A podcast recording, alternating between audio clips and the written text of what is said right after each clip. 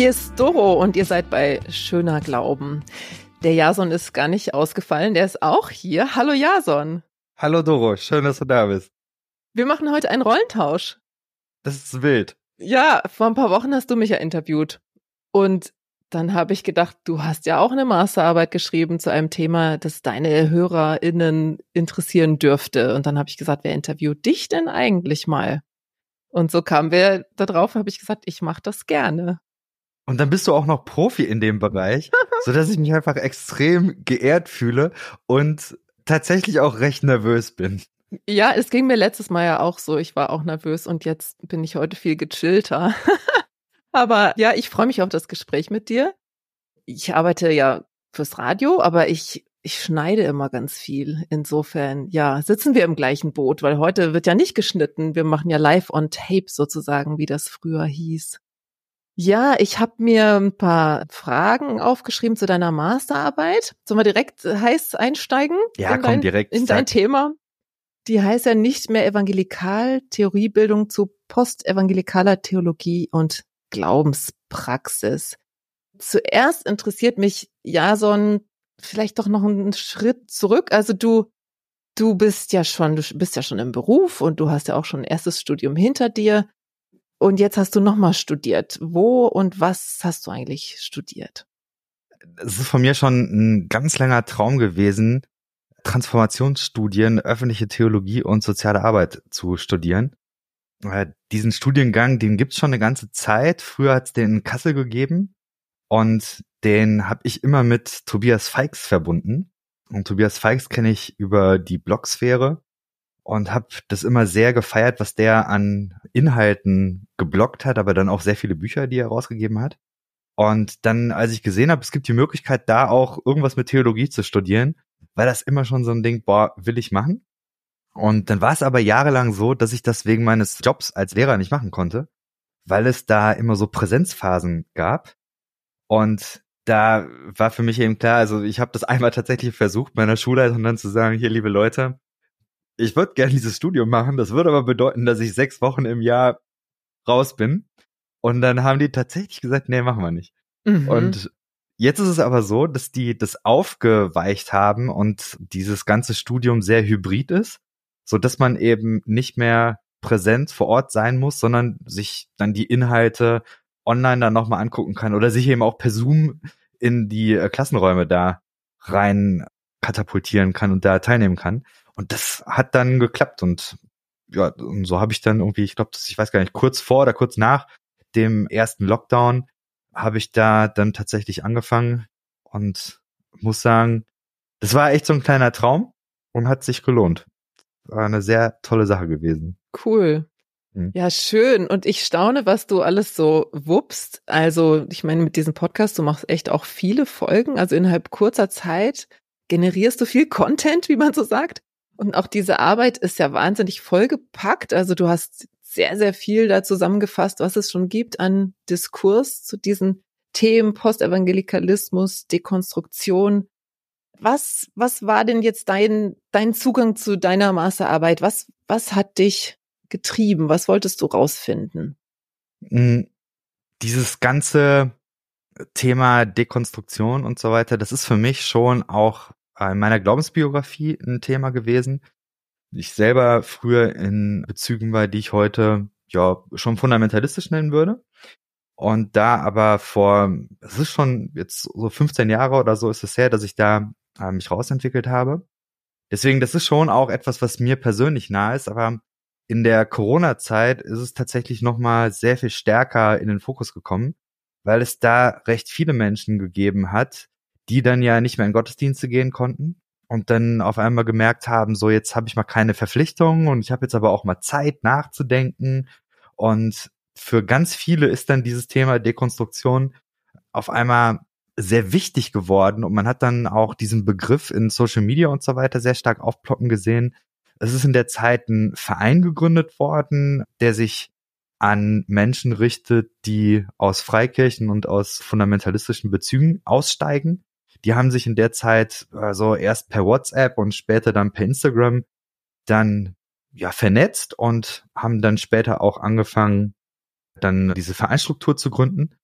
Und das war dann auch eben so parallel zu, zu meinem Studium, dass ich so Stück für Stück da auch so ein bisschen den, den Fokus drauf gelegt habe, habe ein Praxisprojekt gemacht, was so in dieser Sphäre war.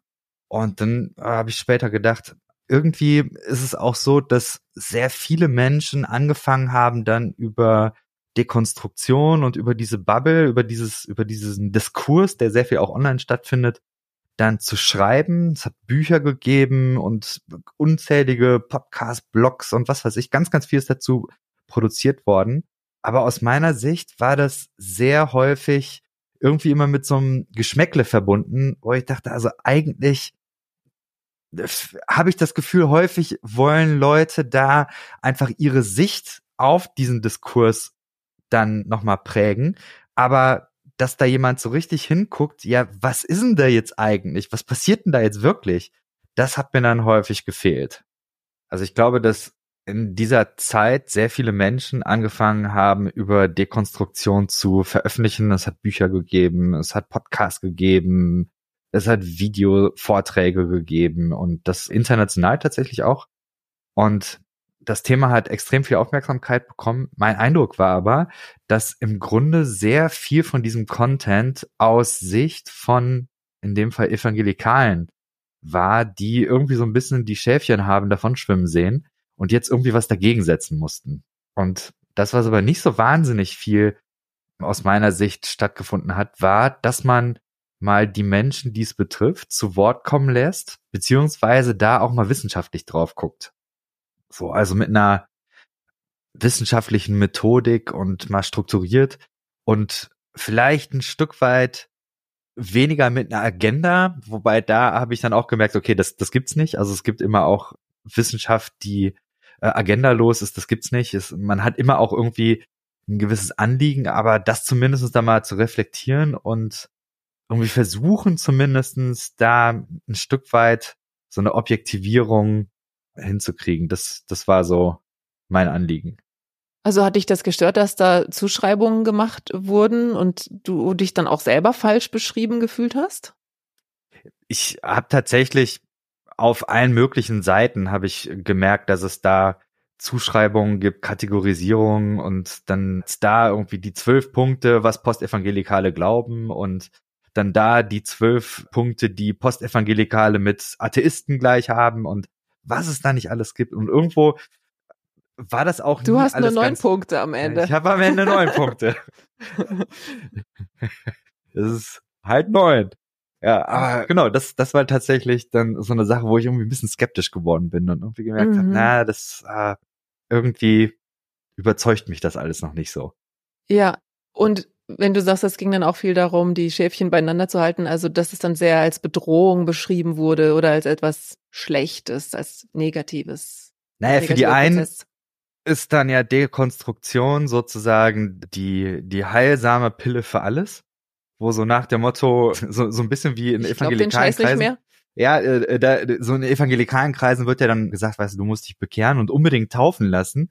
Und so, so ein bisschen so einen missionarischen Vibe habe ich manchmal auch gefühlt. Hast du eigentlich dein Glauben auch schon dekonstruiert? So nach dem Motto. Also das gibt's auch.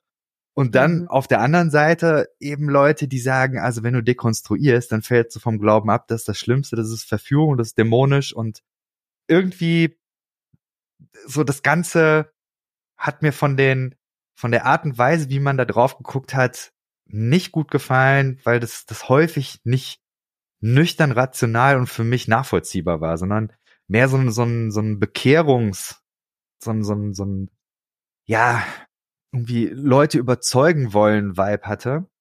Und ich aber vielleicht auch mehr über mich selber verstehen wollte, über meine eigene Geschichte, aber eben auch über die Geschichte von den Menschen um mich rum. Und da haben häufig diese eher missionarisch orientierten Ansätze mir nicht weitergeholfen. Thorsten Dietz hat in seinem Buch Menschen mit Mission, hat das für mich dann auch irgendwo so auf so einen Punkt gebracht, wo ich da, als ich das gelesen hatte, dachte ich, okay, vielleicht sollte ich wirklich was dazu forschen, weil der hat nämlich dann gesagt, es gibt ganz viele Ansätze, aber es ist eigentlich zu früh, um da final was zu, zu sagen, weil es da eben noch nicht so wahnsinnig viel Forschung gibt. Und da habe ich gedacht, okay, vielleicht wäre das jetzt mal so ein Punkt zu sagen, dann, dann mache ich da mal und forsche zumindest in der Masterarbeit mal dazu. Mhm. Und du hast die Pandemiezeit, den Lockdown oder die Lockdowns erwähnt. Also das war wie so ein Katalysator, ne, wo sich dann viele Leute zusammengeschlossen haben, weil Leute viel mehr online waren und dann viel gepostet haben. Und ja, willst du dazu noch was sagen? Das ist ja schon interessant, dass das Thema da nochmal total so an Fahrt aufgenommen hat. Ist tatsächlich auch in der Studie immer wieder genannt worden. Und aus meiner Sicht, also wenn die Ergebnisse, zu denen ich gekommen bin, da nachvollziehbar sind und, und auch nicht ganz verkehrt sind, dann hat das, glaube ich, sehr viel damit zu tun, dass Menschen, die sonst sehr stark in evangelikalen Strukturen verwoben waren und einbezogen waren, dass die aus diesen Bezügen einmal rausgerissen worden sind und dadurch sehr stark nicht nur auf einer kognitiven Ebene ihr, ihr, ihr ganzes, ihren Glauben nochmal neu aufstellen konnten, sondern sehr stark auch dann ja erlebt haben, wenn wenn der Zugriff von Institutionen und von Freunden und so weiter, dieser Peer Group, dieser dieser Gruppendruck sozusagen, wenn der nicht da ist, dann kann können sich Systeme auch nochmal sehr stark verändern oder dann dann dann werden auch bestimmte Veränderungsprozesse überhaupt erst denkbar. So, das ist meine Interpretation ein bisschen dass, mhm. dass Menschen da ja Freiheit hatten, bestimmte Lebensentscheidungen nochmal anders zu treffen. Mhm. Also du wolltest diese ganze Thematik, die Gemengelage auch ein bisschen irgendwie systematisieren und da Ordnung reinbringen durch deine Arbeit. Kann man das so sagen? Ja, auf jeden Fall schon. Als ich angefangen habe, habe ich gedacht, wahrscheinlich werde ich am Ende irgendwie so einen neuen Punkt da haben, was glauben Postevangelikale und was glauben Evangelikale und, und irgendwie so. Und das hat sich aber nicht bestätigt. Also auch wenn ich am Ende neun Punkte habe, im Grunde ist meine Beobachtung gewesen, dass es gar nicht so sehr um den Glauben bei dem ganzen Thema geht. Also bei den Glaubensinhalten muss ich genauer sagen, mhm. sondern dass, weiß ich, soll ich da schon mal ein bisschen einsteigen? Ist, oder kommst du mhm. da? Ja, ich, also ich würde auf jeden Fall noch dazu kommen. Sonst ja. könntest du auch erstmal erzählen, wie du dann vorgegangen bist. Also ich fand noch spannend, ich habe auch gesehen mhm. dann bei Instagram den Post, du hast dann für eine Vorstudie ne, dann, dann dazu mhm. aufgerufen mhm. mitzumachen und ich fand, die Teilnehmerzahl war ja wahnsinnig hoch. Über 800 Leute haben dann da mitgemacht. Ja, das war auch sehr überraschend für mich. Die Idee war, äh, mit der sogenannten Grounded Theory zu arbeiten. So, das ist, glaube ich, nur für Nerds interessant und für Menschen, die durch diesen Leidensprozess bereits durchgegangen sind. Für alle anderen, vergiss es einfach. Die Grundidee ist, dass man Interviews macht und nicht mit einer Theorie oder mit einer Kategorie schon anfängt, das zu analysieren, sondern sich das einfach anhört und aus den Interviews selber die, die, die Theorie ableitet. Das ist so ein bisschen die Idee. Also ganz bewusst zu sagen, ich habe vorher keine Theorie, sondern die entwickelt sich eben in der Analyse der Interviews. Genau, und die Vorstudie war dazu da, um an Menschen heranzukommen, die bereit wären, so ein Interview zu machen. Und die mussten aber bestimmte Kriterien erfüllen. Also die mussten einmal evangelikal gewesen sein. Da war die Frage, wie kann man das rausfinden, ob die evangelikal gewesen sind. Und da mussten die sowas wie eine Dekonstruktion erlebt haben. Das war ein bisschen schwierig, weil ich wollte ja eigentlich erst rausfinden, was ist eine Dekonstruktion? Und dann sozusagen voraussetzen, dass es das irgendwie gegeben hat, habe ich mich viel, habe ich lange drüber nachgedacht, wie ich das mache. Bin am Ende dann dazu gekommen, ich muss einfach voraussetzen, dass dieser Begriff als Selbstbezeichnung schon da ist. Und deswegen werde ich den jetzt nicht definieren, aber ich werde den einfach nennen. Ja. Und für diejenigen, die, die gar nichts damit anfangen können, habe ich dann eine Definition da mal, mal noch zugepackt. Aber ich glaube, das war, das hätte ich auch weglassen können. Das war nicht nötig, weil es ist ganz offensichtlich so gewesen, wenn äh, 814 Leute haben da am Ende mitgemacht. Was wirklich krass viel ist für so Umfragen. Das hat irgendwo einen Nerv getroffen. Genau, aber dann, die Leute mussten evangelikal sein, die mussten sowas wie eine Dekonstruktion durchlaufen haben. Und das dritte, was ich wollte, war, dass die auf irgendeine Weise noch glauben. Weil es gibt eine Menge Studien über Dekonversion, was für unterschiedliche Leute unterschiedliches meint, aber zum Beispiel Thorsten, äh Quatsch, Tobias Künkler und Tobias Feix in ihrer Studie, die sagen eben Dekonstruktion, Dekonversion, sorry, Dekonversion ist, dass Menschen aufhören zu glauben. Und das wollte ich mir eben bewusst nicht angucken, sondern ich wollte gucken, was ist denn eigentlich mit den Menschen, die so eine Dekonstruktion haben und dann trotzdem noch glauben. Mhm. Weil äh, zu den anderen gibt's eben schon was. Ja. Und das würde man doch dann, oder man unterscheidet das auch begrifflich postevangelikal versus ex-evangelikal. Genau, das ist, glaube ich, eine durchaus sinnvolle Unterscheidung. Postevangelikale wären eben die, die sagen würden, ähm, es gibt für mich noch eine Kontinuität zu glauben und damit auch zu meinem, ähm, zu meiner evangelikalen Herkunft. Und man möchte dann Glauben auf irgendeine Weise weiterentwickeln. Und auf der anderen Seite Ex-Evangelikale wären dann die, die wie beim Beziehungsstatus ex, also die Evangelikalen, mit denen war man mal zusammen, aber das bereut man und man will eigentlich auch nichts mehr voneinander wissen, so ungefähr. Ja. Genau. Mhm. Ich fand es auch interessant, dass so viele Leute mitgemacht haben, weil das ja nicht nur etwas darüber aussagt, dass viele Menschen so eine Erfahrung teilen, sondern es gibt auch ein Bedürfnis, das dann mitzuteilen. Also hm. viele Menschen möchten dann auch gerne darüber reflektieren, davon erzählen. Es hat so viel zu tun mit der eigenen Persönlichkeit, mit dem eigenen Leben. Und dann hast du von diesen 814 dann acht für qualitative Interviews dir rausgesucht, richtig? Mhm, mhm. Genau. Und da hast du dann versucht, möglichst ein breites Spektrum zu haben, also verschiedenes Alter, verschiedene gemeindliche Hintergründe. Wie hast du die ausgewählt? Genau, das sollte so ein bisschen breiter abdecken. Also Alter war ein Thema, dann äh, Herkunft, also Herkunft im Sinne von welcher Teil Deutschlands, boah, muss ich nochmal überlegen, was, also waren so vier, fünf Kategorien, die dann mhm. eine Rolle gespielt haben. Beruflicher oder Ausbildungs, die, die höchste Ausbildung, das war ein Thema. Also ich, und, und das dann eben aber auch paritätisch. Also ich habe dann eben geguckt, wie viele Leute haben denn jetzt äh, studiert von den 814 Leuten. Und dann habe ich das eben runtergebrochen, dann gesagt, ah, ja, dann ja. Äh, müssen halt drei Leute von den acht Interviews müssen dann so und so. Also das war jetzt die Zahlen mhm. nicht drauf festnageln, ja. äh, das ist einfach nur die Vorgehensweise. Mhm, ich habe die mhm. Zahlen jetzt nicht mehr parat, aber das, das steht mhm. da, das kann man in der Arbeit nachlesen. genau. genau. Mhm. Und wie, wie bist du dann in den Gesprächen vorgegangen? Magst du da nochmal erzählen? Was, was hat dich da dann ganz besonders hm. interessiert? Die Idee war, da so einen eher narrativen Ansatz zu haben. Also das heißt, dass die Leute offene Fragen gestellt bekommen haben und dann einfach ganz viel erzählt haben. Und es war dann tatsächlich so, dass die erste Frage äh, so sinngemäß war, erzähl mir mal, äh, wie es dazu gekommen ist, dass du glaubst und dann dekonstru dekonstruiert hast und erzähl einfach mal deine Geschichte. Und einige haben dann wirklich 20 Minuten einfach nonstop erstmal geredet. Einer auch 40 Minuten, das war krass. Ohne Rückfrage. Ohne Rückfrage. Und das war auch okay, weil ich habe dann auch gesagt, ich werde euch nicht unterbrechen, erzählt einfach. Und da ist dann schon ganz, ganz viel zur Sprache gekommen. Und dann im Nachhinein habe ich dann so diese, diese drei, vier Blöcke dann nochmal genauer mir angeguckt. Wie hast du früher geglaubt? Was hat dazu geführt, dass du in deinem Glauben eine Veränderung durchgemacht hast? Und wie glaubst du heute? So, das waren so die, die Schritte, die ich dann durchgegangen bin.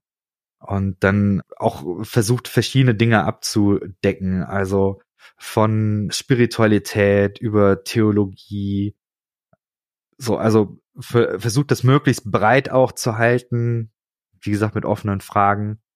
Ja, und da hatte ich schon das Gefühl, die, die Gespräche sind immer so eine Stunde, anderthalb gewesen. Da ist wirklich sehr viel auch zur Sprache gekommen.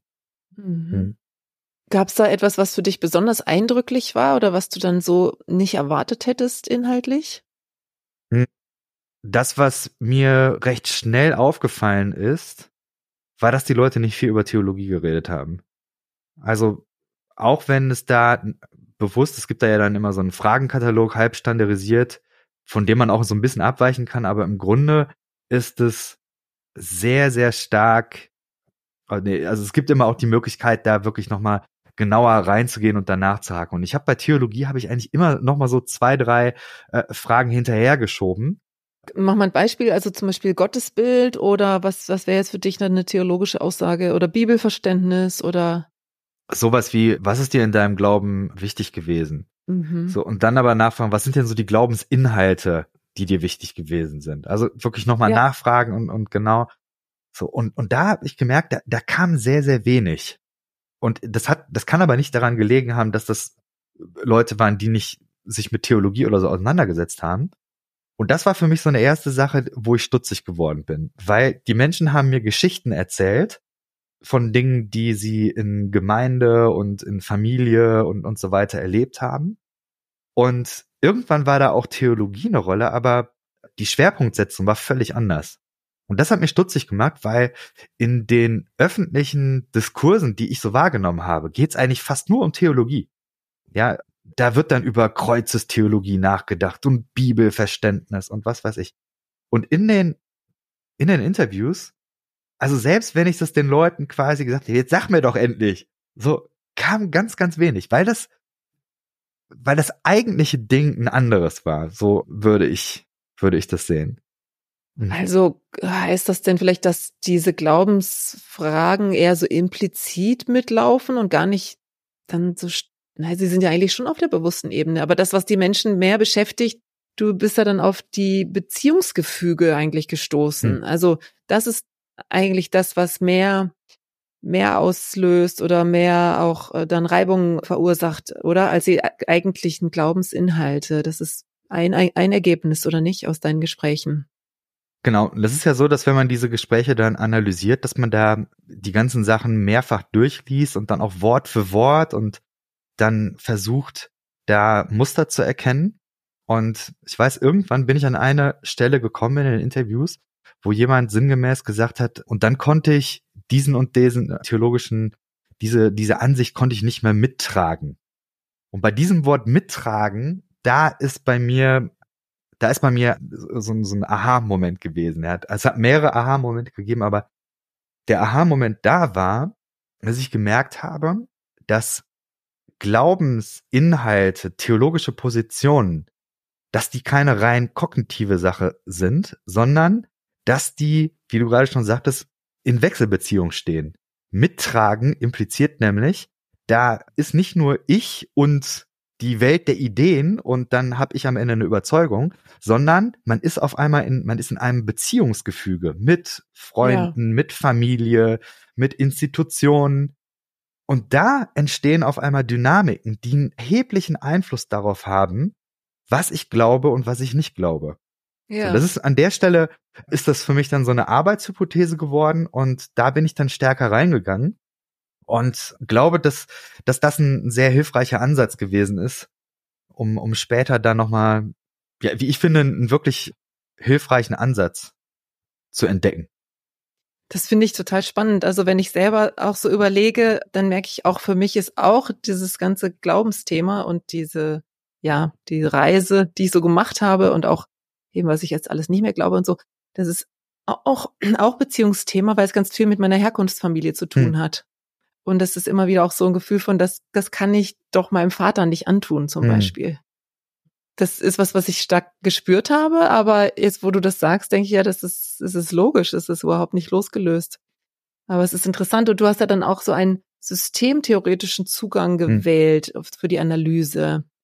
Kannst du das mal noch erklären? Was, was bedeutet das? Also ist es vergleichbar mit der systemischen, man kennt es vielleicht als systemische Therapie, dass, dass eben verschiedene Faktoren äh, betrachtet werden oder hat das damit nichts zu tun?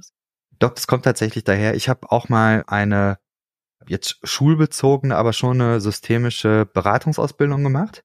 Und dieser ganze Bereich systemisches Denken, das hat mich sehr stark interessiert. Ist auch ein wichtiger Teil im Studium, Transformationsstudien gewesen. Und ich glaube, ich kann das auch sehr konkret machen. Es hat ein Interview, eine Interviewperson gegeben, die erzählt hat, dass sie früher etwas Naturwissenschaftliches studiert hat und dann aber große Einsamkeit erlebt hat, irgendwie eine schwierige Beziehung und so verschiedene Dinge, die im Leben dann schwierig waren. Und dann hat sie Kontakt zu einer Gemeinde bekommen und hat da sehr viele von diesen Bedürfnissen, was Beziehungen angeht, was soziales Umfeld angeht und so weiter, damit abdecken können. Jetzt war aber die Sache, dass sie ja im Studium ein ja naturwissenschaftliches Weltbild mit Evolutionstheorie und so weiter gelernt hat und dann aber in dem gemeindlichen Umfeld gemerkt hat, das kommt da nicht gut an. Und dann hat sie das so beschrieben, dass sie dann in der Situation einfach ihren kompletten Kopf sozusagen, was das angeht, ausgeschaltet hat und das einfach so tabula rasa mäßig weggeschoben hat und dann einfach die Informationen der Gemeinde recht unkritisch übernommen hat. Und der Grund war aber ja nicht, dass das jetzt auf einmal Informationen waren, die überzeugender waren. Also die hat jetzt ja nicht dann Seminare über äh, christliche Schöpfungslehre oder sowas besucht und dann gemerkt, ah, das, was meine Professoren an der Uni erzählen, ist alles äh, Blödsinn, sondern die hat einfach gemerkt, ich habe hier ein Umfeld, was mir etwas gibt, was ich gerade brauche und das sind Beziehungen, das ist Liebe, Akzeptanz, Annahme und so weiter. Und aus diesem Grund verändert sich jetzt auch mein Weltbild. Und das Ganze ist unbewusst passiert. Also das, das ist jetzt nicht so, dass sie sich dann entschieden hat, so, jetzt mache ich das. Das kaufe ich jetzt, so dass der Preis. Genau. Sondern das ist auf einer, auf einer anderen Ebene passiert. Und erst später ist es dann bewusst geworden. Aber ich glaube, mhm. das macht das so ein bisschen deutlich. Das ist jetzt ein Beispiel. Es gab viele andere Beispiele, wo aber deutlich gewesen ist, dass es eben eine, eine Wechselbeziehung gibt. Also Theologie ist nicht loslösbar von bestimmten Bezügen. Und ich habe so vier Bezüge ähm, oder so vier Pole, Gravitationszentren mhm. nenne ich das, habe ich ausfindig gemacht. Das, das eine wäre die Beziehung zu Gott. Ich habe das Gottesbild genannt, also die Vorstellung, die ich von Gott habe, aber auch mehr so dieses Gott als Gegenüber, weil die Menschen, die mir Interviews gegeben haben, Gott wirklich als als Gegenüber gesehen haben und und da eben auch bestimmte Wechselbeziehungen beschrieben haben. Dann ist das andere äh, das soziale Umfeld. Identität, also die Art und Weise, wie ich meine eigene Geschichte erzähle, die Beziehung zu mir selbst sozusagen. Mhm. Und Institutionen. Also das können Gemeinde, Bibelschule oder christliche Arbeitsstellen oder sowas sein. Und äh, all diese, diese Gravitationspunkte haben im Leben von diesen Menschen eine Rolle gespielt. Und der systemische Ansatz, der besagt ja, dass man, also zumindest so die, die eher Luhmannsche Version davon, dass, dass die, dass, dass das eigene Selbst an den Wechselbeziehungen wird. Also so ein bisschen kompliziert. Da, da sagt man eben nicht, dass, äh, dass eine Person ein Gegenüber ist von System, sondern äh, System und Person werden in, in Wechselbeziehungen. So, und, und deswegen habe ich mir angeguckt, was passiert eigentlich in diesen Wechselbeziehungen, in der Wechselbeziehung zu Institutionen, zu sozialen Umfeld, zu Gott und zu einem selbst. Und habe festgestellt, dass es eigentlich unterschiedliche Reihenfolgen gibt oder unterschiedliche Gewichtungen auch, aber eigentlich ist in diesen Veränderungsprozessen sind am Ende alle Bereiche berührt gewesen. Deswegen habe ich zum Beispiel jetzt nicht gesagt, also es gibt so verschiedene Dekonstruktionstypen, so nach dem Motto, es gibt den theologischen Zweifler und dann gibt es irgendwie den Verletzten oder so, sondern das, was ich rausgefunden habe, dass alle diese Beziehungsdimensionen eine Rolle spielen. Und das Entscheidende ist, dass wir immer versuchen, dass unsere Beziehungsdimensionen stabil sind. Also Systeme arbeiten auf Systemerhalt. Und deswegen, wenn das für Menschen funktioniert, die Art und Weise, wie sie glauben und wie sie in äh, familiären Bezügen sind, in gemeindlichen Bezügen und so weiter, dann ist es auch cool. Aber das, was ich eben erlebt habe in diesen Gesprächen und beobachtet habe, ist, dass es an einem Punkt zu einer Erschütterung kommt. Das kann ganz unterschiedlich sein. Das kann sein, dass eine Beziehung kaputt geht. Das kann sein, dass es ein Outing gibt. Jemand hat erzählt, der eigene Vater ist auf einmal, hat ein Outing gehabt. Das kann sein, jemand wird krank, also das ist mehr so die eigene Persönlichkeit, ja, dann erlebt man eine Depression, also es ist eine Erschütterung im Bereich der eigenen Identität. So, es kann auch sein, dass es, dass es mehr so in der Gottesbeziehung hakt, ja, dass, dass man irgendwo sehr stark in, in, in der, in der Beziehung zu Gott merkt, also irgendwas hat das, hat das Ganze total durcheinander gerüttelt und ich verstehe Gott nicht mehr. So, und wenn es diese Erschütterung aber gibt, dann wird nach und nach werden die anderen Gravitationspunkte auch berührt.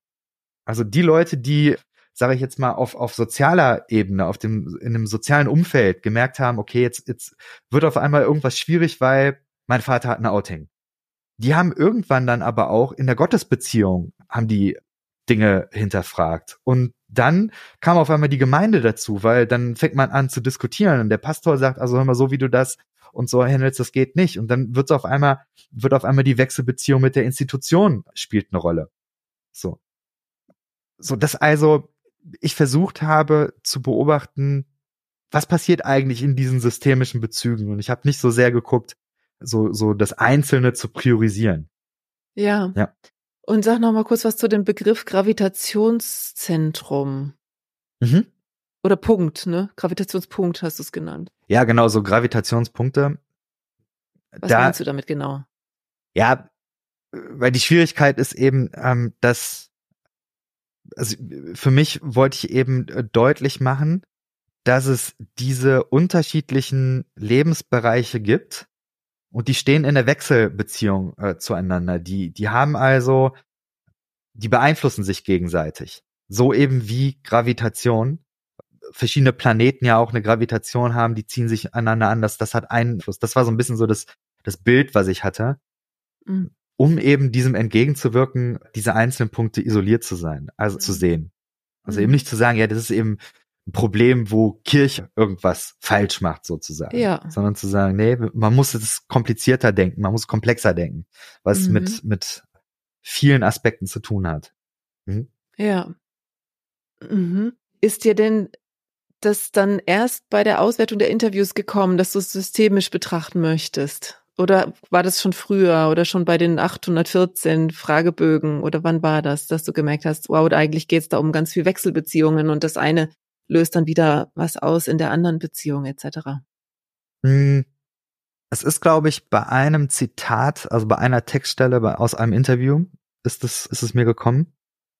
Kommt auch ein bisschen daher. Mittragen? Bei Bitte? dem Mittragen, was nee, du tatsächlich bei einer, nee, bei einer, nee. noch bei einer anderen Textstelle. Mhm.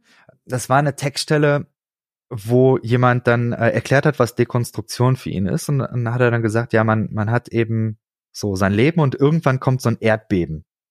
Und wenn dann das Erdbeben kommt, dann erschüttert das alles und danach musst du irgendwie versuchen, das wieder aufzuräumen, so ungefähr. Und das, diese Beschreibung hat mich an ein Grundprinzip erinnert, was ich aus der systemischen Beratung erkenne, wo man eben sagt, dass man ein Problem oder ein Phänomen nicht so sehr als Problem sehen soll, sondern als Lösung für ein Problem. So, also sehr viel in der De Kommunikation ist mir immer angekommen, ja, Leute, also dass Leute Dekonstruktion als ein Problem gesehen haben, wo sie gesagt haben, ja, wenn du ein bisschen zu viel zweifelst, ein bisschen zu viel Fragen stellst, dann auf einmal fängt dein Leben an, irgendwie sich auseinander zu dröseln und dann entstehen die ganzen Probleme. Oder dass einige gesagt haben, ja, du glaubst einfach nicht mehr, weil du eben verletzt wurdest in der Gemeinde oder sowas. So, und stattdessen aber hinzugehen und zu sagen, was ist denn, wenn Dekonstruktion ein Lösungsversuch ist? Mhm. Und dann mhm. zu gucken, okay, was, was sind denn die Dinge, diese Erschütterungen, die, die systemischen Zusammenhänge, die ja vielleicht mal stabil waren, die müssen nicht toll gewesen sein, also Systeme können auch total dysfunktional gewesen sein, aber äh, Systeme haben eben eine gewisse Stabilität. Und wenn solche Systeme dann auf einmal durchgerüttelt werden und irgendwas aus der Disbalance, äh, also in die Disbalance kommt, irgendwie aus die, diese Erschütterung ähm, entsteht, dann ist die Frage, da muss man am Ende wieder aufräumen. Da muss man in der systemischen Beratung würde man sagen, man muss Anpassungsleistungen erbringen. Man muss versuchen, Dinge wieder auszugleichen und wieder neue Stabilität und Balancen ähm, zu schaffen. Hm. Und das war dann die Idee zu gucken, okay, vielleicht ist Dekonstruktion nicht das Problem, sondern ist eine Lösung oder ein Lösungsversuch für ein Problem. Hm. Ja, ja, das finde ich interessant.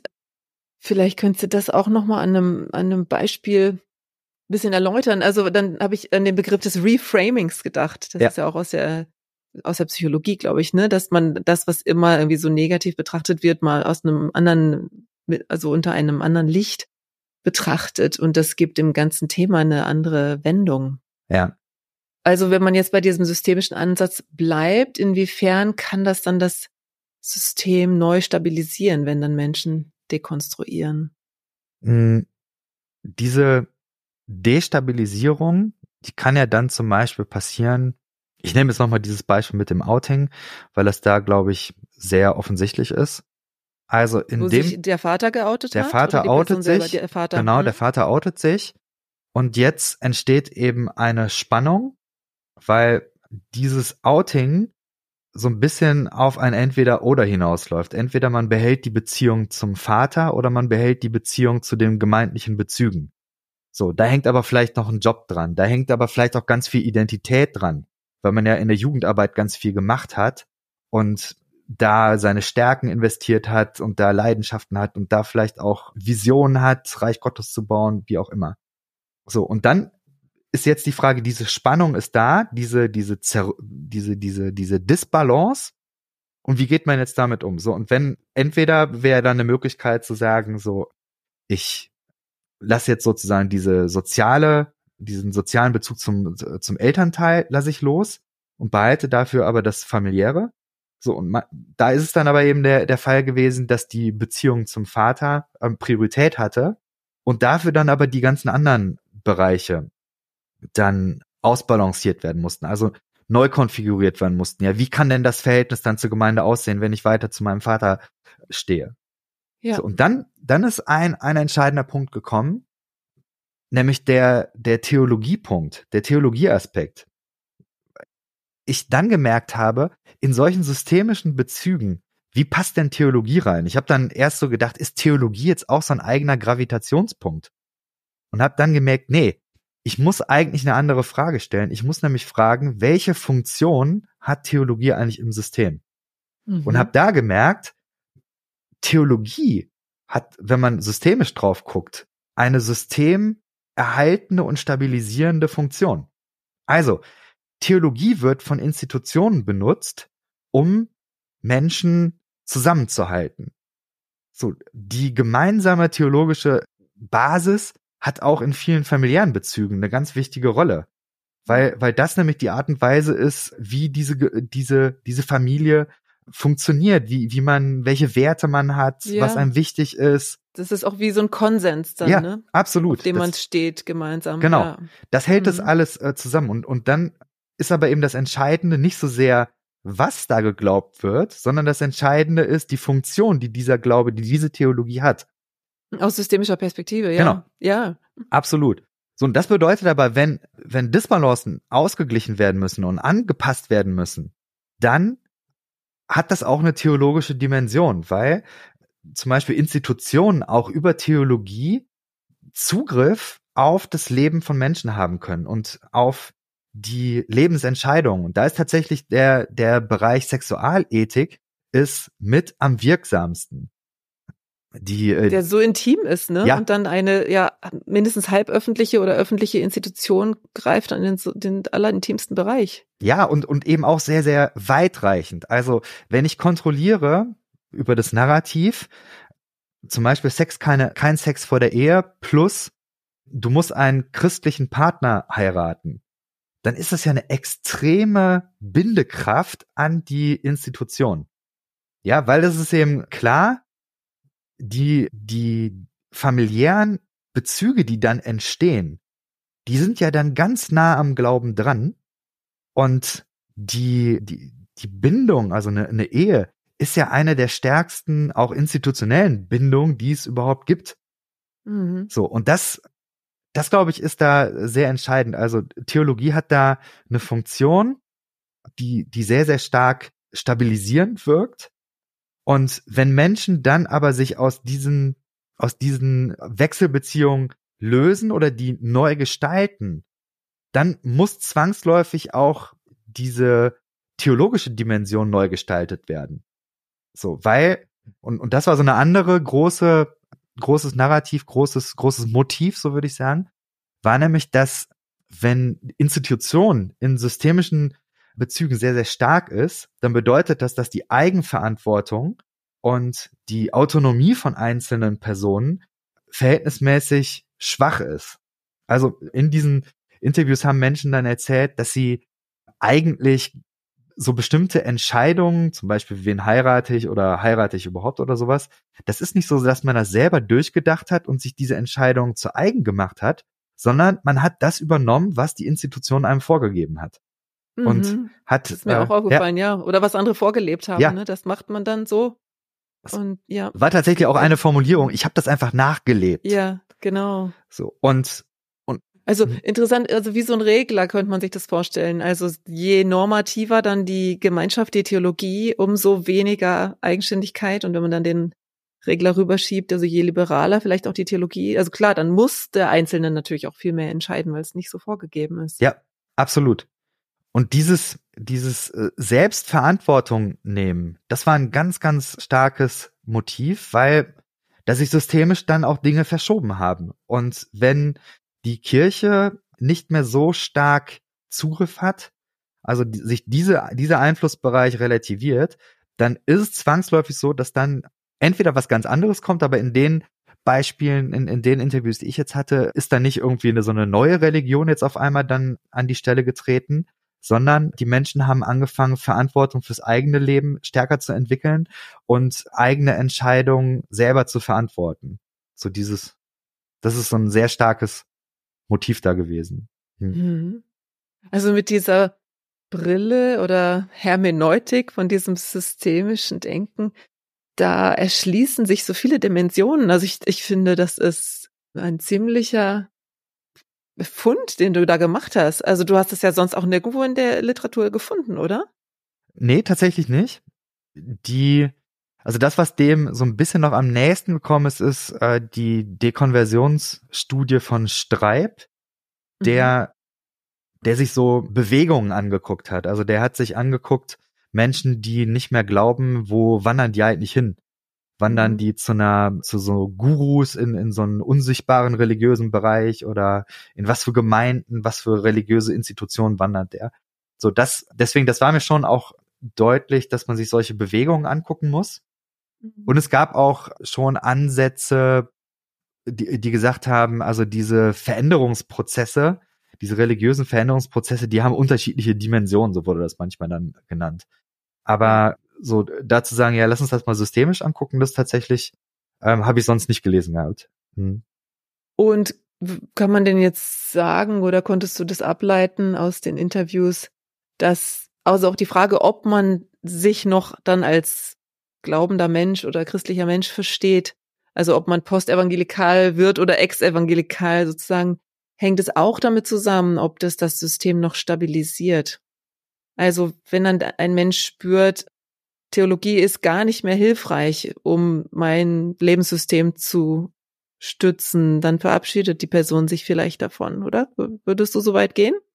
Ich glaube, also aus der systemischen Brille her, glaube ich sagen zu können, dass wenn Gott, ich habe das dann ja Gottes Bild genannt, wenn, wenn das Gottesbild, was ich habe, eine stabilisierende Funktion auch in Zukunft haben kann, wenn ich das integrieren kann, dann hat es eher eine Funktion, die nicht Institution und den Institutionszugriff stärkt, sondern die Selbstverantwortung von Menschen stärkt. Also es wird ein, ein Narrativ, das sehr viel stärker Gott als etwas sieht, was Freiheit zumutet auch und entsprechend dann Menschen auch darin bestärkt, eigene Entscheidungen zu treffen und so weiter.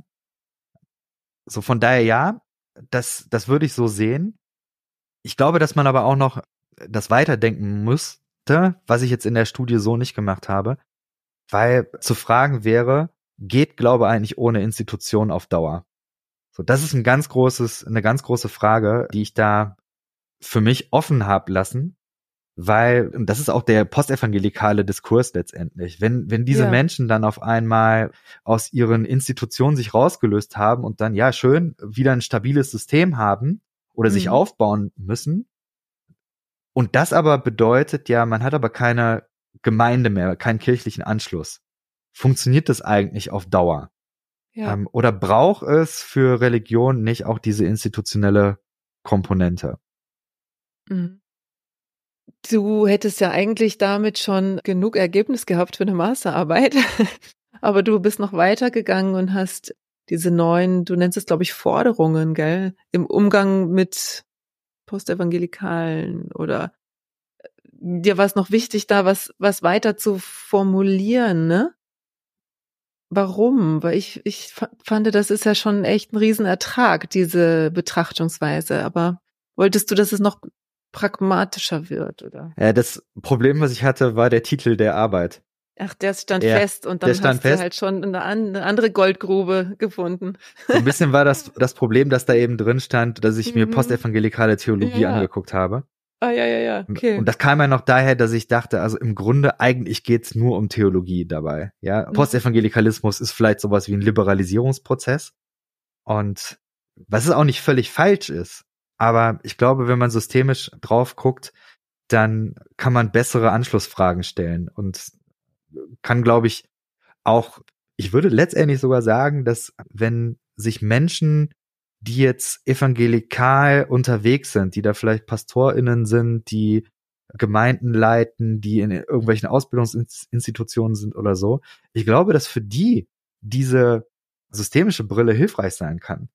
Ja, wenn man eben sagt, okay, lass uns mal Dekonstruktion nicht als ein Problem, sondern als, als, als Lösung für ein Problem sehen, Mhm. Und dann vielleicht zu sehen, okay, das ist eigentlich ein Lösungsprozess aus, aus, aus institutionellen Machtstrukturen, dass man dann hingehen kann und sagen kann, ja, vielleicht müssen wir einfach mal gucken, wie können wir eigentlich sowas wie Autonomie und Selbstverantwortung in unseren Gemeinden fördern.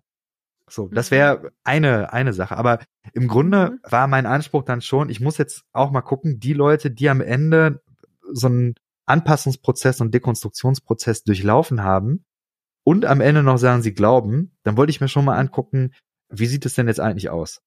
Und habe dann versucht, dann diese theologischen Aussagen dann nochmal zusammenzufassen. Oder vielleicht ist es auch nicht ganz richtig, dass es einfach reine Theologie ist, sondern ich habe versucht mir anzugucken, wie glauben diese Leute. Das ist vielleicht ein bisschen allgemeiner formuliert und habe dann so neun Punkte mhm. formuliert. Hm. Mhm. Magst du die mal noch sagen? Kann ich gerne machen. Der erste Punkt wäre da Teilhabe, so habe ich das genannt. Also dieser Glaube ist so eine Gegenreaktion auf Exklusion, auf Ausgrenzung.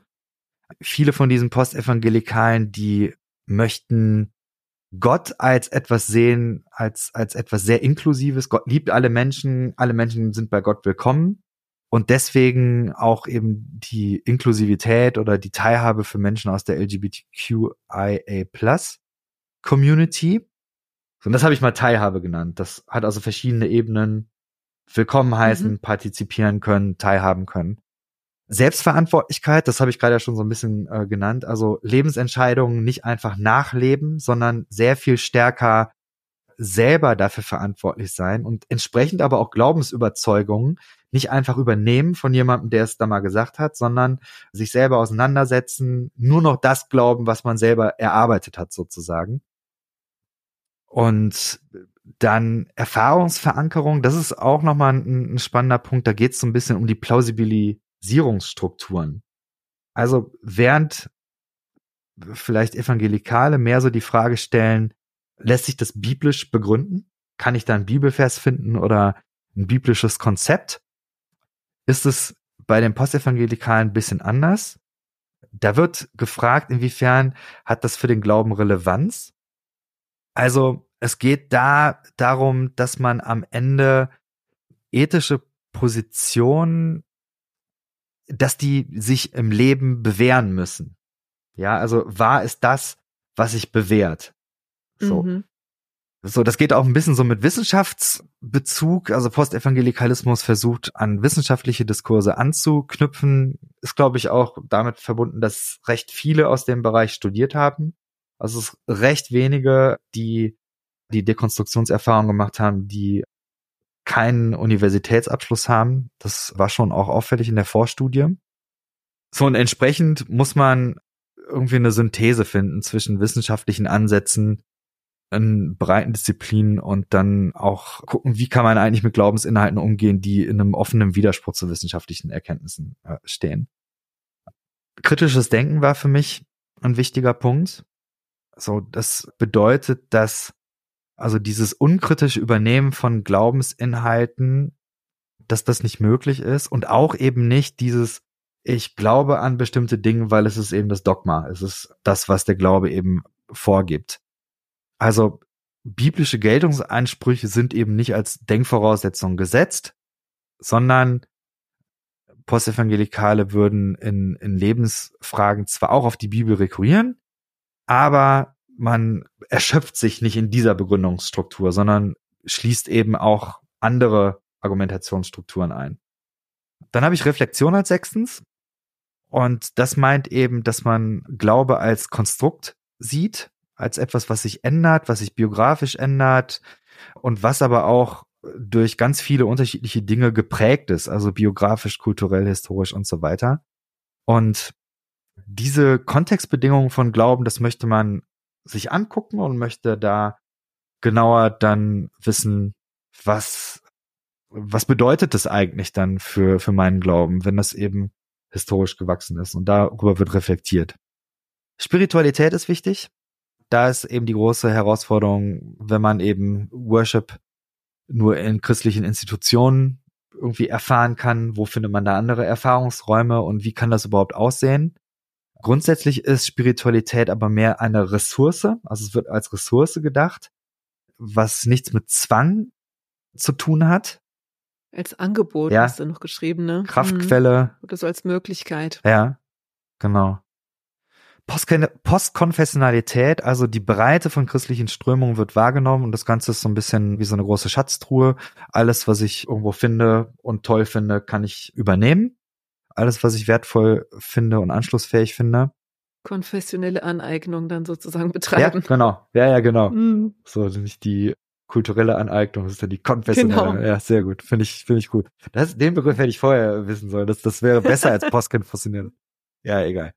Und der Re letzte ist äh, Relevanz. Also ich habe geschrieben, dass postevangelikaler Glauben einen starken Diesseitsbezug hat.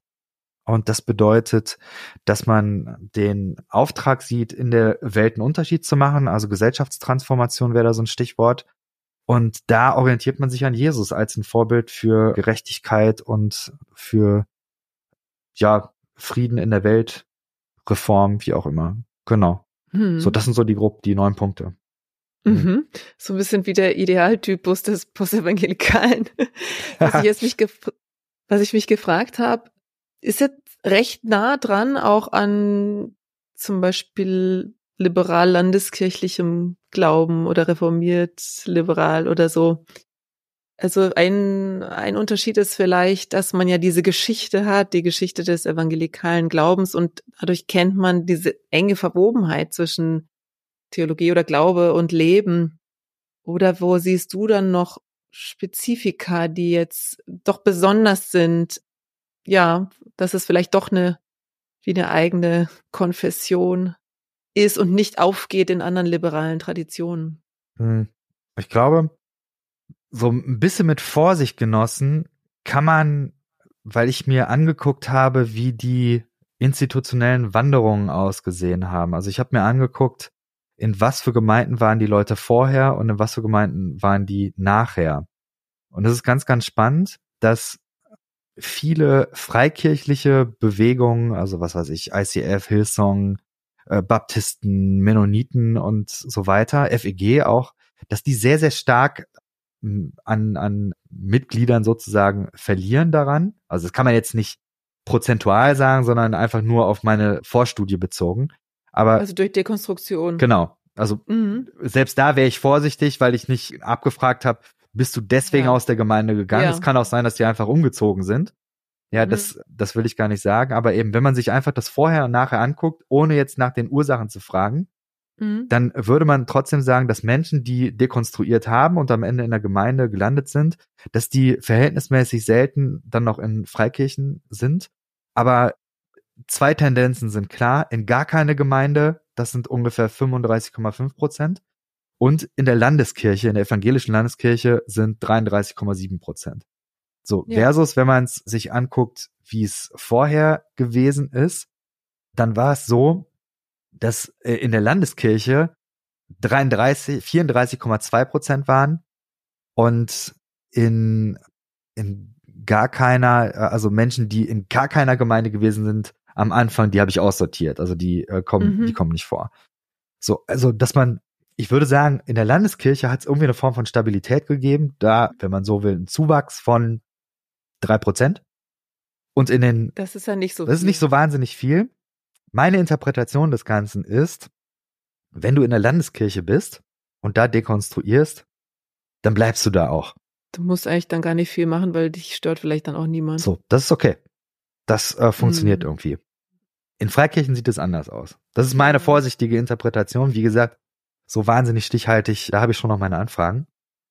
Ich glaube aber, dass man eben nicht sagen kann, dass diejenigen, die jetzt großartig in Freikirchen gewesen sind, dann äh, so eine Dekonstruktionserfahrung gemacht haben, dass die am Ende in der Landeskirche oder in der katholischen Kirche landen. Und auch da, ich habe jetzt die Ursachen habe ich jetzt nicht erforscht, aber ich habe ein educated guess und das wäre, dass die Kultur völlig was, anders was ist es? Eine, eine These oder was heißt das? Educated, guess im Sinne von These mit ist Begründung. Ge- These mit Begründung, ja, könnte man so Mhm. sagen. Okay. Ähm, mhm. Und ich glaube, dass Genau, sag noch, ja. so ein, zwei Gedanken dazu.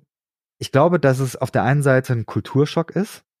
Also die Art und Weise, wie Gottesdienst, wie Gemeinde, wie, wie das, die ganze Ästhetik funktioniert, das ist, glaube ich, ein Kulturschock, was für viele nicht funktioniert. Die Theologie schon, aber die St Strukturen von Kirchen, das ist, glaube ich, äh, schwierig. Die andere Seite ist, dass evangelische Kirchen sehr, sehr viel weniger so ein, so so ein, so ein Zugriff auf das Privatleben von Menschen haben. Das ist, das ist da nicht Teil der, der Kirchenkultur in der Regel. Und das wiederum bedeutet, dass wenn Menschen jetzt so eine Dekonstruktionserfahrung in Landeskirchen machen, dass die irgendwie nochmal anders aussehen muss. So. Es könnte sein, dass einige von denjenigen, die Landeskirche angegeben haben, eigentlich landeskirchliche Gemeinschaft gemeint haben, aber eigentlich war das auch eine Option, die man ankreuzen konnte. Deswegen glaube ich nicht.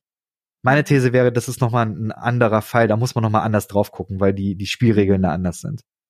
Genau. Und aber von der Theologie her würde ich sagen, da gibt's schon Anknüpfungspunkte, Ja. die, die hilfreich sind. Ja.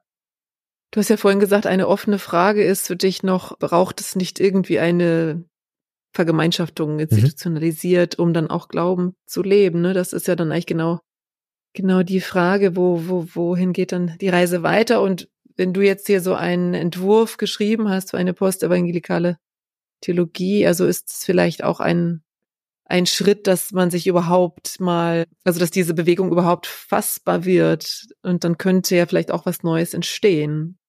Mhm. Ich glaube, das ist Das- gesamtgesellschaftlich, dass es da Institutionen nicht sehr gut geht, weil Institutionen sehr große Bindungskräfte verlieren. Aus unterschiedlichen Ja. Gründen. Sigmund Baumann hat da mal dieses Buch geschrieben, Die fluide Moderne, wo er dem nachgegangen ist. Ähm, so, das sind eben so Sachen wie, wenn du jetzt einen Arbeitsvertrag bekommst für sechs Monate und dann nach Berlin ziehst und danach hast du wieder irgendwie einen Zweijahresvertrag in Stuttgart. Naja, dann ist das so mit der Bindung ist das eben so eine Sache. Leute äh, pendeln, Leute haben Fernbeziehungen, was weiß ich, sind alles Dinge, die heute kompliziert sind für die Teilhabe oder für das Mitmachen, das Engagieren in Institutionen.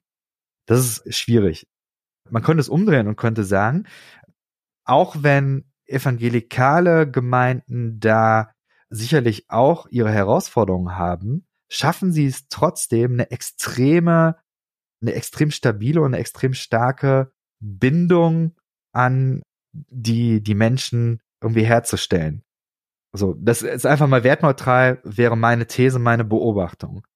Und wenn man jetzt aber sagt, die Art und Weise, wie das funktioniert, eben also mit dieser Sexualmoral, mit einer Theologie, die nicht so sehr auf Mündigkeit setzt, auf, auf, auf selber entscheiden, sondern stärker auch Vorgaben macht und da deswegen auch so ein, ja, so ein gewisses Abhängigkeitsverhältnis, äh, kann man vielleicht auch sagen, schafft.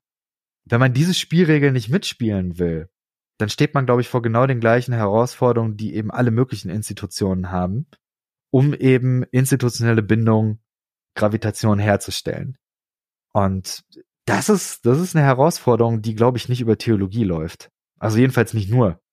Ich, ja, also ich glaube, es würde jetzt nicht bringen, wenn Thorsten Dietz jetzt noch eine postevangelikale Theologie schreibt auf 300 Seiten und dann äh, lesen Ach so, ich dachte, alle. eine Gemeinde gründet. Ja. Da würden noch ein paar Leute hingehen, glaube ich. Das haben sie ja sogar gemacht in Marburg. Ja, die haben ja jetzt sogar so, eine, so ein. Aber der Thorsten, ja doch, der ist ja mit Er ist, ist zumindest auch dabei und, und, und der Feix und so weiter. Ich glaube, dass das eine große Herausforderung ist. Ich habe vor anderthalb Jahren ungefähr habe ich mit David Gashi ein Interview gehabt mhm. und mich am Rande auch mit dem viel unterhalten und sein Ansatz ist, das braucht eben Zeit, aber das ist genau das Ding. Wir müssen eben Institutionen bauen, die postevangelikale passend sind und er glaubt, dass in Europa, dass da das RefLab das Ding ist, was das Ganze lostreten wird. Das RefLab, ja? Ja, das stimmt natürlich das nicht. Weil das, das wird ja, weil, ach so, das wird natürlich weil er Marburg da sein. interviewt wurde. Wo hast du denn deine Aktien drin, Jason? Nein, also äh, natürlich muss ich noch darauf hinweisen, dass das RefLab demnächst ein Festival hat, wo, wo, wo du sein wirst, wenn ich das so sagen darf. Ja, ich, ich hoffe, du, du dass vielleicht? ich familiär nicht abgehalten okay, werde. Vielleicht wirst du sein. Ich habe gestern Tickets gekauft und genau, da werden einige Leute sein. Ja, nee, keine Ahnung. Also mhm. Also ich, ehrlich gesagt, ist das für mich wirklich eine offene Frage. Und das, was ich jetzt gerade gesagt habe, das sind so lose Gedankensplitter es kann auch ganz Können wir weiter über diese Theorie dann diskutieren, ob das das neue Zentrum ist ja. für die postevangelikale Welt. So, aber es kann auch sein, dass das wirklich so ein, so ein Sterben auf Raten ist, wo, wo Menschen sehr stark, also Sterben auf Raten, es hat einen anderen gegeben, es hat Jamie Ellison, der hat vor 20 Jahren in den 90ern, hat der sich sozusagen Postevangelikale, er hat den Begriff noch nicht so äh, genutzt, der hat das Invisible Christians genannt, also mhm. unsichtbare Christen, der hat damals schon eine, eine riesige Studie gemacht mit über, über 100 Interviews. Eine riesige Studie und da war eben äh, das Ergebnis, dass nur recht wenige Leute, die aus solchen evangelikalen, pfingsterischen Strukturen aussteigen, komplett aufhören zu glauben. In den 90ern, mhm. wie gesagt, ja. Mhm. In den 90ern. Mhm. Sondern er hat gesagt, die werden eben unsichtbar im Sinne von, die landen in keiner Mitgliedschaftsliste mehr, die kannst du nicht mehr zählen in dem Sinn, weil die äh, in keiner Institution mehr ankommen. Aber die glauben trotzdem noch. So, das, das, das war sein. Individualisierter genau. Ist. Hm, ja. Kann sein, dass es so ist. Ich bin mir nicht sicher. Ich glaube, es ist auch Anzeichen dafür gibt, dass das, dass sich das schon stärker diffundiert und dass so die Säkularisierung eigentlich zunimmt. Aber es gibt so und so Möglichkeiten, wie sich das entwickeln könnte. Hm. Ja. Und für dich, hast du für dich irgendwie noch wie so einen Ausblick oder, oder jetzt, jetzt hast du diese Arbeit da geschrieben, bist jetzt fertig mit dem Studium, ja, ne? Wahrscheinlich, genau. ja. Hat das jetzt für, für deine eigene persönliche Reflexion auch nochmal was, was aus, ausgelöst? Also du hast, du machst weiter hier Public Theology, du hast immer noch Bock auf Theologie. Was, was hat das jetzt für deine Reise bedeutet, diese Forschung? Mhm. Für mich war diese Erkenntnis tatsächlich auch sehr tief zu sagen, dass meine Theologie ist gar nicht das, was so zentral ist, sondern es geht viel, viel stärker auch darum, mit Menschen unterwegs zu sein und eine Spiritualität zu finden. Ich habe das so ein bisschen für mich auch verglichen mit meinem eigentlichen Beruf, wo ich gesagt habe, ja, ich habe damals studiert, natürlich, aber ich habe studiert, damit ich irgendwann in einen Beruf ankomme und das bedeutet da auch ganz konkret in Institutionen. Mein mein Lehramtsstudium ergibt keinen Sinn außerhalb von Institutionen. Punkt. Ist so. Also ich könnte anfangen, könnte ein Startup machen für Nachhilfe oder sowas. Okay, aber ja, weiß nicht. Kann man mit reich werden? Ja, möglich ist das, aber nee, nicht meins. Und da eben zu sehen, okay, Theologiestudium oder auch diese ganze theologische Auseinandersetzung mit postevangelikaler Theologie, Progressivität und Fundamentalismus und was weiß ich nicht alles. Alles super spannend. Aber für mich ist am Ende die Frage geblieben, die Theorie ist super gut, aber was ist eigentlich dann die Lebenspraxis, die da entstehen soll? Und klar, für mich ist Public Theology, dieses öffentliche Theologisieren, ist nach wie vor wichtig und ich glaube, dass das auch ein wichtiger Teil ist. Aber das hängt auch sehr stark mit meiner Persönlichkeit zusammen. Also ich bin ja nun mal auch im, im, im wahren Leben Lehrer und so dieses Menschen ausbilden oder Lernprozesse begleiten, das steckt einfach sehr stark in mir drin. Deswegen Public Theology, das, das passt irgendwo auch zu mir. Aber die andere Seite ist, dass ich schon auch denke, ja, ich, ich möchte verstärkt auch gucken, wie kann sowas eigentlich dann in, in Spiritualität, in Lebensweise und auch eben in, in, in Gemeinschaftsformen aussehen. Also es ist bei mir tatsächlich auch so, dass ich noch Teil von, von sogar einer Freikirche bin in, in Frankfurt. Da habe ich das äh, Privileg, da ganz tolle Leute äh, zu kennen, mhm. die da auch, ja, also ich kann nur schwärmen. Ich finde es ich find's wirklich ähm, eine, eine sehr, sehr schöne Sache. So, und da, wo ich das kann, versuche ich mich da auch zu investieren. Aber ich möchte so ein bisschen die Herausforderung äh, annehmen, zu gucken, also angenommen, ich hätte jetzt die Subzone nicht, wie könnten das dann eigentlich mhm. aussehen? Weil die Gemeinde heißt so. Genau, das ist die, ja. das ist die mhm. Subzone in Frankfurt. Weil ich mhm. mir eben denke, ja, ganz ehrlich, es gibt super viele Leute, die wohnen eben nicht in Marburg oder in Zürich oder hier in Frankfurt. Was, was machen die eigentlich? Und mhm, die hören deinen Podcast. Ja, ja, aber das ist eben auch, das ist, das ist vielleicht cool, das ist irgendwo ein Teil, aber was, mm, was kommt da noch aber mehr? Aber trotzdem. Genau. Ja. So, und das ist für mich gerade so ein bisschen. Das finde ich auch eine sehr spannende mh. Frage, ja. Mhm. So. Haben wir auch bei, bei meiner Folge drüber ja, geredet. Ja, klar. Was kommt, was kommt dann eigentlich, ne? Was, wie gestaltet sich das dann auch? Ja. Da haben wir auch über Tilman Haberer, glaube ich, geredet. Genau, genau. So, ja. Und das Spannende ist, ich habe mit ihm jetzt auch Kontakt aufnehmen können.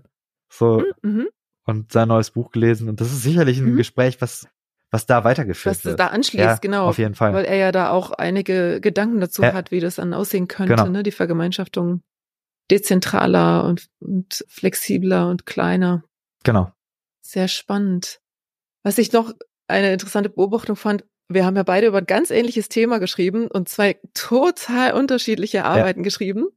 Aber ich fand jetzt nicht, dass es inkompatibel ist oder wir zu völlig sich wieder, also gar nicht sich zu widersprechenden Ergebnissen kam, sondern ich habe jetzt meine Arbeit wie so ein, ein Ausschnitt von deiner und den ganz stark vergrößert empfunden. Ja.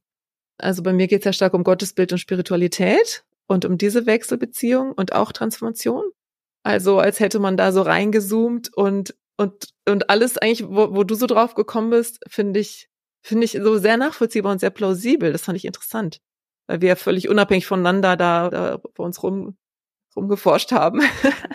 ja. Ich glaube, hätte ich deine Arbeit äh, zu einem anderen Zeitpunkt gelesen, ich glaube, ich hätte wahrscheinlich mich sehr stark inspirieren lassen und äh, würde sagen, wahrscheinlich ist, ist die, die Kerndimension auch in diesem ganzen systemischen Denken, wenn man das beschreiben wollte, ist die Frage, in, inwiefern hat eigentlich Gebet noch eine Rolle? Ja, also die Leute, die jetzt deine, die, die Folge mit dir nicht gehört haben, müsst ihr unbedingt hören. Mhm. Es ging um Gebet. Sozusagen Menschen, die, äh, weiß nicht, ob du das so sagen würdest, aber äh, die eine Dekonstruktion erlebt haben, wie beten die eigentlich? Was bedeutet Gebet? Genau. Genau, mhm. wenn das Gottesbild total über den Haufen geworfen wurde. Ja, wie geht dann Beten noch, wenn es kein personales ja. Gegenüber mehr gibt? Mhm. Wahrscheinlich ist, ist diese Frage ist sogar noch zentraler als die Frage nach Institutionen. Ist meine Vermutung. Also wenn, wenn Leute, wenn Leute nicht mehr beten können, oder wenn, wenn, wenn sie keine Möglichkeit finden, neu ein Gebet für sich auszubuchstabieren, dann ist, also dann kann ich mir nicht vorstellen, dass dieses diese systemische Integration von Gott in, in das Lebenskonzept, in die systemischen Bezüge von Menschen, dass das sinnvoll sich integrieren lässt. Mm, das ist interessant, ja. Also meine Frage war ja auch vorhin, inwiefern ist es dann auch stabilisierend, wenn man das dann ganz beiseite lässt. Ja. Ne? Und so meine Fragestellung sehe ich sehr, sehr auf dieser Linie von sozusagen gerade noch knapp irgendwie glauben, aber sehr wenig von den ursprünglichen Dogmen noch teilend. Ja. ja. Ja. Ja, ich hätte mich von, von diesem Systemischen bestimmt auch sehr inspirieren lassen. ja, aber ich fand es einfach interessant, so zu denken, okay, das ist so wie ein kleines Puzzle, was ich dann total groß gezoomt habe und irgendwie, ja, anderer Blickwinkel, aber auch irgendwie, wie soll ich sagen, war ist ein großes Wort, aber ja, irgendwie, ja, wie so ein Mosaik aus ja. verschiedenen, verschiedenen Perspektiven. Also ja, so ein vielen Dank. Ich äh, verabschiede mich jetzt als Gastmoderatorin und du darfst jetzt wieder in deine Rolle als Host zurückkehren. ich fand das ganz toll. Vielen Dank. Ich finde es unfassbar schön, wie du das gemacht hast, da durchgeleitet hast. Und Ja, was soll ich sagen? Man, man sieht, äh, dass du das beruflich machst. Das ist oh, äh, danke. Sehr, sehr, sehr cool. Vielen Dank. Vielen Dank dafür. Ja. Und ja, also meine, vielleicht nochmal ein, ein, ein Empfinden. Ich finde es sehr schön, dass wir da an ganz ähnlichen Themen dran sind und dass sich das so ergänzt mhm. und befruchtet. Von daher, ich werde jetzt, ich werde jetzt demnächst nochmal überlegen. Vielleicht fällt mir dann ganz schnell noch ein, wie ich dich dann in, in ein paar Wochen wieder irgendwie für irgendein Thema dann einladen kann. Ja, frag mich gerne. Mach ich. Genau, sehr, sehr schön. Super. Vielen Dank für deine Zeit und ja, danke, dass ich hier das machen durfte. Dann hoffentlich. Bis bald. Genau, bis bald und hoffentlich dann auch beim im neuen Gravitationszentrum der postevangelikalen genau. Welt. Sehr gut. Bis dahin.